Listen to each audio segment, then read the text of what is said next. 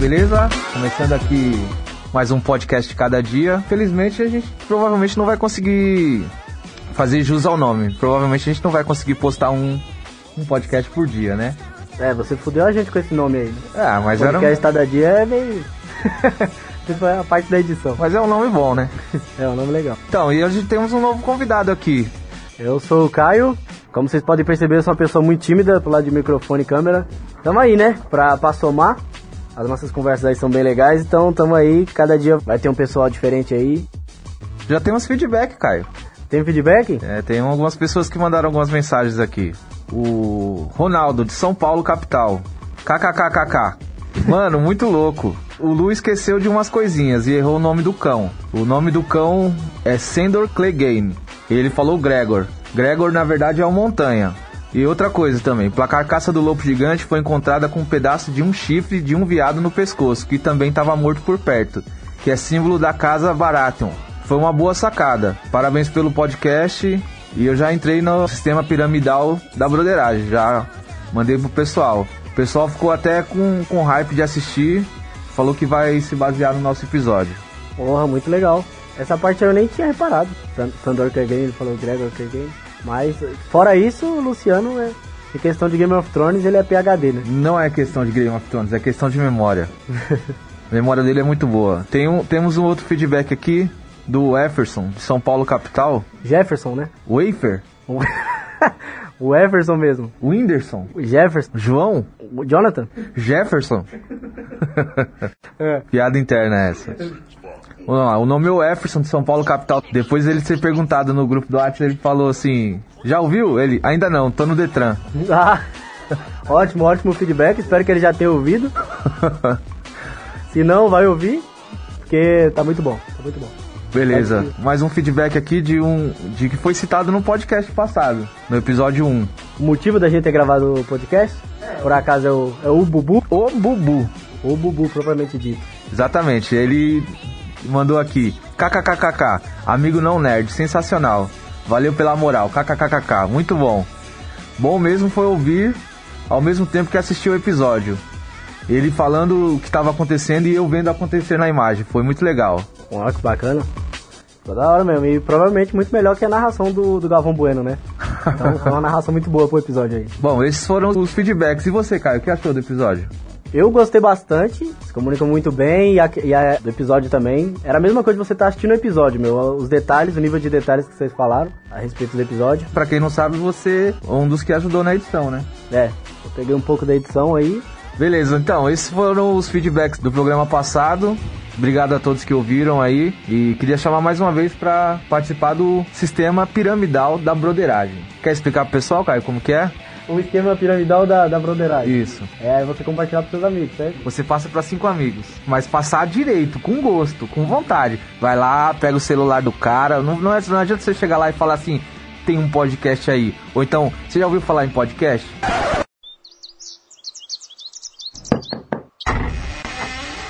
Pois não? Bom dia. Você teria cinco minutos para ouvir a palavra do podcast? É que hoje é domingo de manhã, eu tô meio ocupado. Irmão, o podcast busca você. Já parou para pensar que você também deve buscar o podcast? Não, mas é que eu já conheço, já. Eu vejo os vídeos do Whindersson Nunes. O Whindersson Nunes não pode salvar sua alma. Podcast de cada dia pode. Compra essa ideia. Compra essa ideia.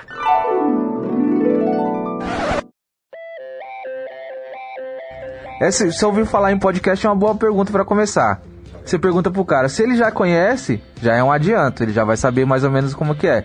Se ele nunca ouviu falar, tenta explicar mais ou menos. Eu ouvi dizer outro dia que era mais ou menos como se fosse um programa de rádio sem a parte chata das músicas. É, sem, sem, sem os merchants também. Porque hoje em dia a gente não precisa mais das músicas, né?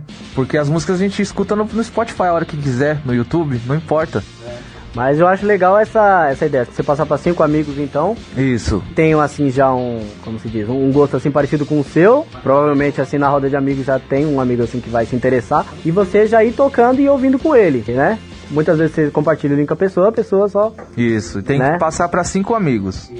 E esses cinco amigos, se passarem para mais cinco, estamos já numa pirâmide. Já estamos numa pirâmide. Né? Exato. E continue é, mandando feedback aí pra gente, então, e-mail. E no grupo do WhatsApp, né? É, e o grupo do WhatsApp aí que a gente vai estar tá divulgando também. O link, para quem quiser participar, já, já ingressa no grupo também. Beleza.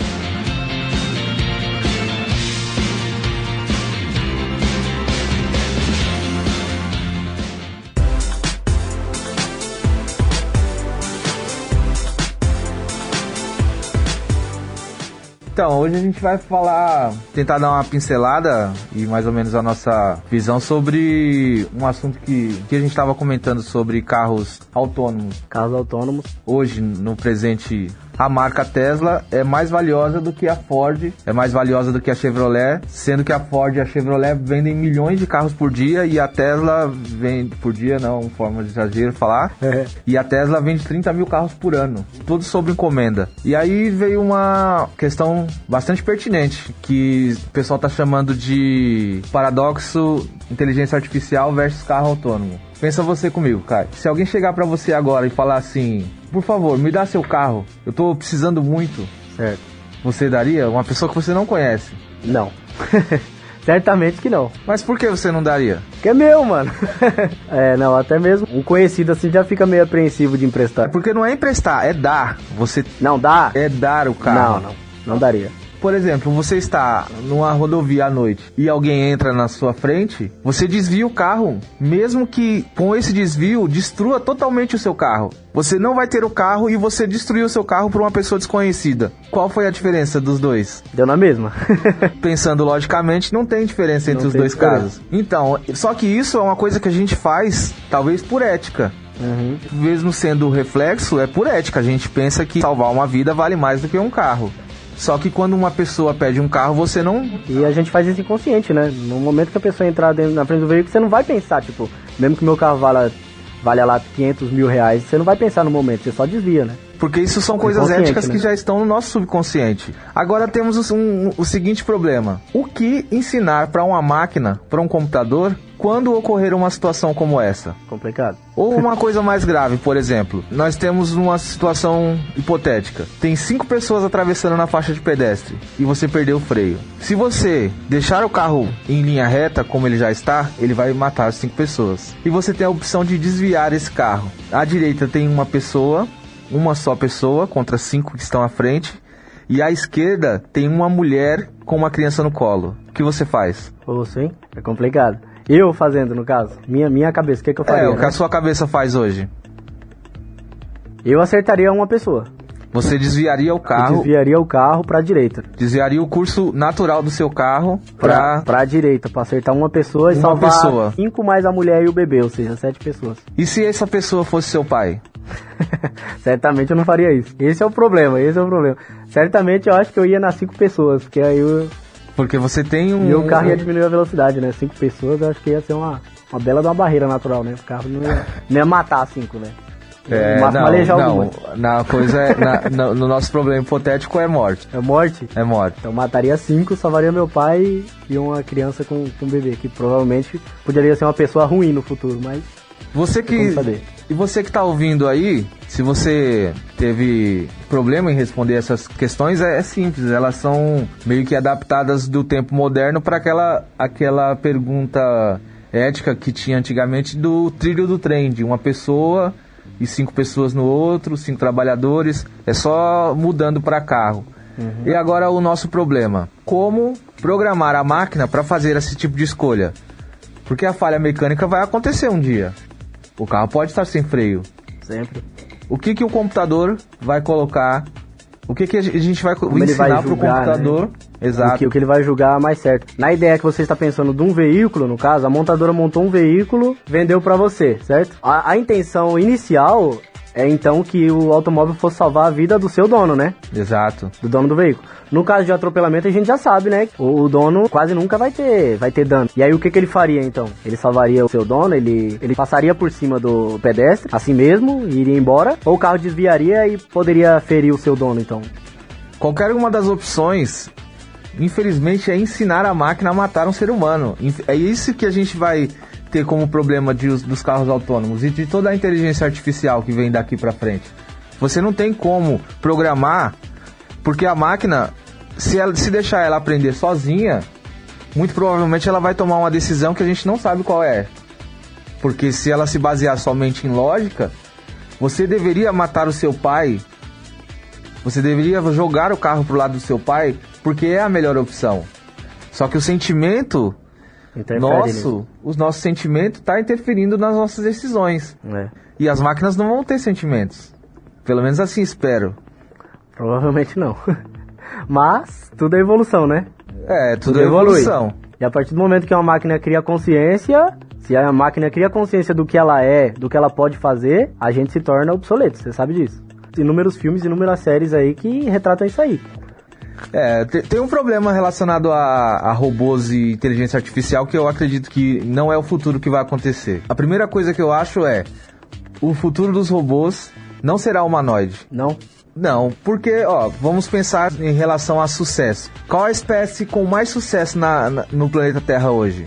Eu entendi, eu, eu captei seu ponto. Hoje, É, pensando do lado biológico, a que tem sucesso é a que, que pode sobreviver a tudo e se multiplica mais que as outras, né? Seria aquele bichinho lá, da gota de orvalho, né? tá aqui, Gradu.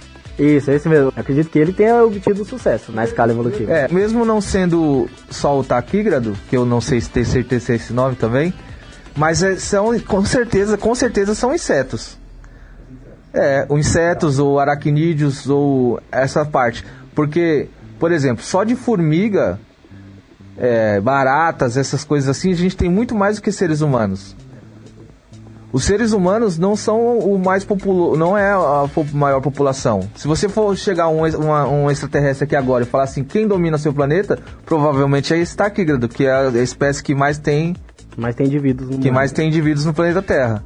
Então, muito provavelmente, o humanoide não é a, a forma mais bem evoluída para sobreviver. O que fez a gente ser bem evoluído, acho que foi só a inteligência, não o nosso corpo. É, somente a nossa mente. Porque o nosso corpo, inclusive, tem, que- teve que sofrer várias adaptações externas pra gente conseguir viver até hoje. E mesmo assim a gente teve que inventar instrumentos para Exato. suprir a necessidade. Porque a gente Exato. não nada, a gente não voa, a gente só anda. A gente não corre muito veloz. E mal ainda, porque a gente não consegue correr ou andar igual muitos animais fazem. Atravessar um deserto andando, você não consegue. Por exemplo, os robôs de combate, esses combates que tem aí, até o, último, até o robô ficar vivo. Já viu? Hum, Ah, sim. Que do- tem na Campus Party. Sim, sim, que inclusive um brasileiro ganhou. É. Teve um brasileiro que ganhou. um Não robô tem humanoide lá. São discos, são.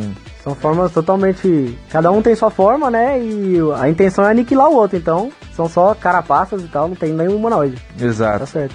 Então, aí eu acredito que essa não é a, a forma que as máquinas evoluiriam sozinhas. Por exemplo, se tivesse nanorobôs que construíssem outros nanorobôs, sabe essa história de que uma máquina constrói outra máquina, constrói outra máquina, constrói outra máquina, constrói outra máquina, que constrói outra máquina, constrói outra máquina. Eu acredito que a forma de maior sucesso não seja humanoide. Faz sentido.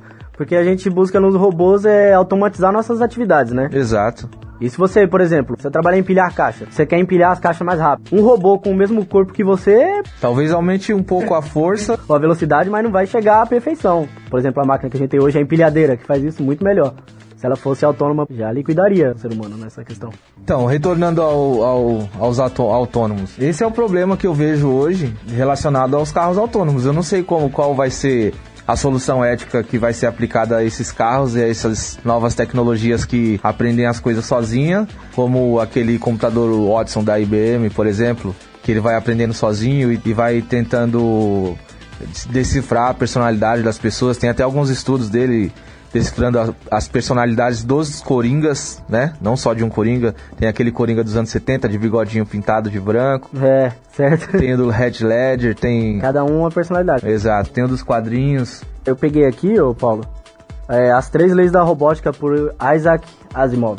É, Isaac Asimov é um, é um escritor é, de ficção, né? Você sabe. de ficção. Mas ele, muito provavelmente, vai redigir o nosso futuro. É, porque pelo que a gente vê, é o mais plausível que pode se chegar, se um dia a gente chegar nesse estado de ter que criar as leis da robótica, né? Pra, pra ética e pra, pra convivência. Leia-as para nós, Caio. Vamos lá, primeira lei. Um robô não pode ferir um ser humano. Ou, por inação, permitir que um ser humano sofra algum mal. Vamos explicar isso? Ou seja, ele não pode deixar de proteger um ser humano. Ele não fazer nada vai fazer um ser humano se ferir, então ele tem que fazer algo. Certo? Mesmo que isso vá feri-lo também, vai contra. Vamos continuar. Segunda lei, um robô deve obedecer às ordens que lhe sejam dadas por seres humanos, exceto nos casos em que tais ordens entrem em conflito com a primeira lei. Esse Isaac Asimov é muito, muito Cara, é show, né? Porque você pensa aí, Porque se você mandar um robô ferir outro ser humano, ele vai estar obedecendo a... a segunda regra. Mas a segunda regra diz: não pode obedecer a segunda regra se quebrar a primeira. Isso é muito, muito genial. positivo. E se por acaso um ser humano pede um favor que pode ocasionar um acidente pra ele? O robô já vai ter isso, vai ter essa previsão? Ele no caso ele vai, ele não vai fazer, não vai obedecer o humano, aí já entra em conflito com a, com a primeira lei também, né? Então, aí, aí ele não faz. Terceira lei. Terceira lei. Um robô deve proteger sua própria existência desde que tal proteção não entre em conflito com a primeira ou segunda leis. Ou seja, ele tem que tentar sobreviver. Ele tem que tentar sobreviver também. E aí? Só se não for ferir algum humano. Mas e será, será que a gente vai conseguir fazer máquinas que consigam calcular as coisas sozinhas e manter essas três leis como regra? Então, Será que eles vão conseguir? que ele que consiga cumprir as três leis, é isso? Exato. Eu, eu é muito difícil, cara. Qual é o freio? Eu acredito que é muito difícil, porque no caso ele teria que ter uma consciência, né? É. O robô já tem que ter a consciência dele, Ele tem que saber tomar as decisões. saber tomar as decisões, isso. E quando ele tomar as decisões? Porque, por exemplo, tem, tem- não, não vou me recordar agora qual filme, que ele entende que para proteger a Terra, que a missão dele é proteger a Terra, do robô, é proteger a Terra. A única, única solução que ele encontrou foi que matar os humanos era a melhor forma de proteger a E é a Terra. solução. Querendo ou não, nós somos o câncer do planeta, né? Então, Consumimos mais do que ele produz, É. alteramos o, o ecossistema. Bom, então vale entrar em, em debate isso aí, porque não vale você criar um robô, depois ele querer te destruir você ficar bravo ainda, porque o nosso planeta nos colocou nesse lugar, pra gente usufruir de tudo isso aqui, e a gente tá destruindo com ele. Então, no caso, é evolução isso aí. É, é um, um assunto bem complexo e talvez nem- não tão engraçado quanto, quanto o primeiro episódio, mas é algo que a gente precisava levantar aqui e acabou ficando como uma história não história, né? Tem uma coisa que, que a gente tava conversando outro dia e resolvemos gravar agora, né, passar pra vocês aí, pra gente levantar discussões aí. De repente vocês têm umas ideias diferentes aí, ou alguma coisa que a gente falou aqui que é besteira, vocês podem nos explicar, já manda um feedback também. Esse episódio vai ser muito bom pra, em relação ao- aos feedbacks. Eu quero, eu tô muito curioso de saber qual é a opinião das pessoas, inclusive se elas já têm uma opinião em relação a isso, né? Porque tá presente, vai ser logo. É, algo que vai aumentar daqui pra frente. Ah, estamos caminhando pra isso, a inteligência artificial cada dia ficando mais evoluída, né? E isso tem que ser discutido, né? O pessoal tem que estar por dentro disso, porque na verdade os cabeças já estão discutindo isso, né? O pessoal, o grande pessoal da tecnologia já está discutindo isso, mas a população também precisa estar por dentro disso aí, Com certeza. E nada melhor do que começar pela elite, igual que somos nós. né? Tem que começar pelo, pelos nerds de plantão aí. tanto nós falando quanto vocês que estão ouvindo. Beleza, Caio? Beleza, e acho aí, que é. como é que foi a experiência aí? É, tirando a parte da, da vergonha, né, da, da timidez aí, que eu, eu tenho mesmo conversando aqui, tá só eu e o Paulo, só eu e o Manjericão aqui conversando e, sei lá, o microfone me deixa meio desconfortável, mas eu acredito que vai melhorar isso aí. A gente vai trocar muitas ideias por aqui e, e é isso aí. Esse episódio aqui eu queria deixar ele mais curtinho pra ver se a gente consegue compartilhar ele com o áudio do WhatsApp, Pra poder difundir melhor a- o sistema piramidal da broderagem. Seminar, isso aí. Fica mais fácil, né? O outro, o outro por pouquinho a gente não conseguiu, porque o limite do WhatsApp é 16 mega, tinha acho que 17. Então a gente vai fazer um, um episódio mais curtinho. Eu não sei também se esse é o melhor assunto pra chamar uma pessoa pra ouvir o podcast, mas fica o nosso É. pedido aí, puder fortalecer. Ah, mas acredito que qualquer nerd que, que vê a palavra robô já vai, já vai correr pra isso aí dar um play, né? Então é isso, Caio. É isso. Abraço. Espero que a gente volte a, a discutir uns assuntos interessantes aí. Obrigado, Caio. Falou, ainda vou inventar um slogan ainda pra falar no final. Até lá. Vida longa e próspera. Abraço. Abraço.